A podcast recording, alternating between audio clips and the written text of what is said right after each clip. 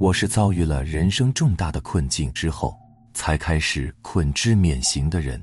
不像有些人，他们生之安行，我慧根少，业障重，福报小，蹉跎半生，人到中年才有所领悟，分清真假，回归灵魂。我发自内心的由衷感谢一切给我最差体验的人事物，这些都是我生命中最珍贵的礼物。我何德何能，何其有幸啊！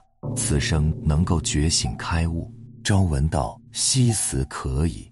看山看水看书看圣贤故人，赞叹宇宙之深奥，灵魂之伟大，命运之玄妙，深感我的智慧和品德不敌圣人贤达的万分之一。只求往后余生，面自在子，无日或忘。内在觉醒，外在奉献，绝不再颠倒梦想的活着。